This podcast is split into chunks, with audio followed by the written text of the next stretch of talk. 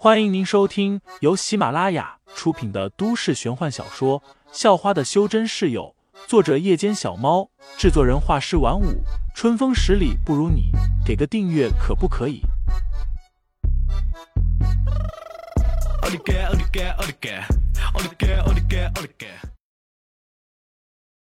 第六十一章插班生上。回到家后没多久，潘晓林几人也回来了。一回来，他们就冲上了三楼，来到废材的房间。废材，刚才在演唱会闹事的是不是你？一推开门，潘晓林和柳飞就异口同声的质问道：“什么演唱会？”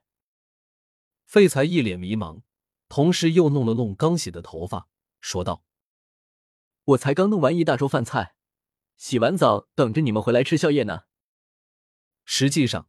那一大桌的菜肴都是江宁儿做的，但废材说是自己做的，江宁儿也不敢出声反对，只好躲在角落暗暗骂废材几声。潘晓林吸了吸鼻子，立即就闻到了一股香喷喷的味道。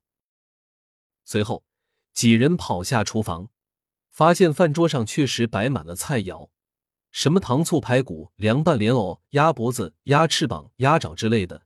更让他们流口水的。是那锅粥，那也是一锅山珍煮的粥。身为妖修的江宁儿，比废材更喜欢吃山珍营养粥，而且他还是个狐狸精，对这种蛇虫鸟兽煮的粥更是喜爱。潘晓玲看到这锅粥，顿时就相信了，在他看来，也就废材能煮出这种味道的粥。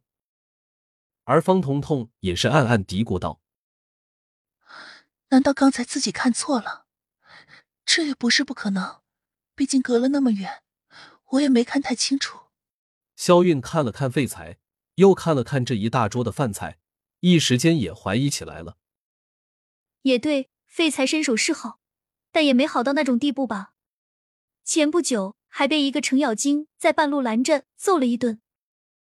肖韵心想，最后也否定了自己当时的猜测。觉得是自己的感觉出错了。至于没喝过山珍营养粥的柳飞，早就不废话了，已经装了一大碗吃了起来，一边吃还一边啃着鸭脖子。站在客厅的江宁儿看见这一幕，恨得咬牙切齿。这些宵夜原本是他用来收买人心的，结果却被废材抢了功劳。哼！江宁儿也走了过来，一脸幽怨的吃了起来。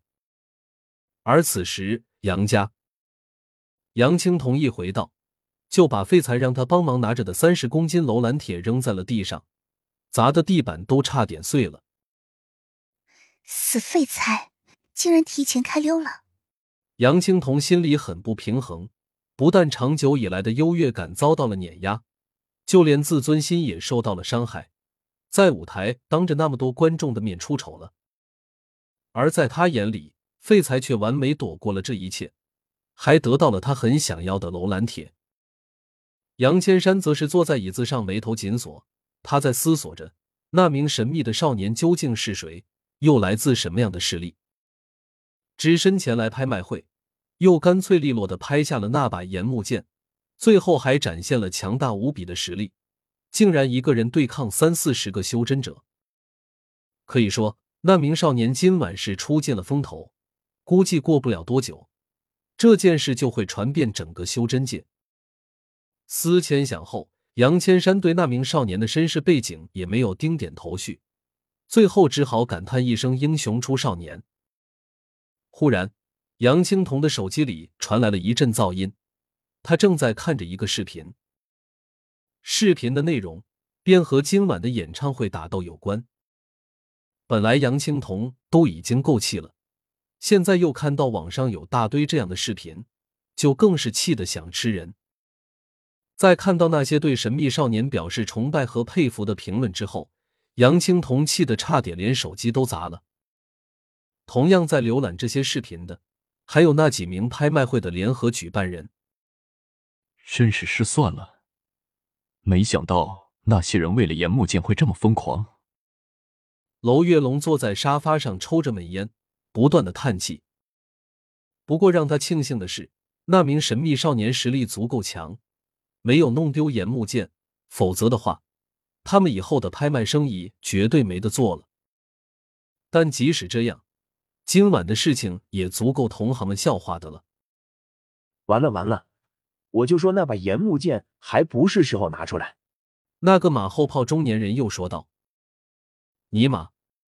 娄月龙被气得直接飞起一脚，把他给踢飞了出去。另外几个人也上去，一人给了一脚，像踢足球一样把他踢来踢去。也亏得这马后炮有罡气护身，没受什么伤，只是砸坏了几棵发财树。而此时用血遁法逃命的赵重阳已经逃到了郊区，躲进了情妇的别墅里。怎么了？刚进门，他的情妇就从楼上走了下来，看到脸色苍白的赵重阳，几乎被吓了一跳。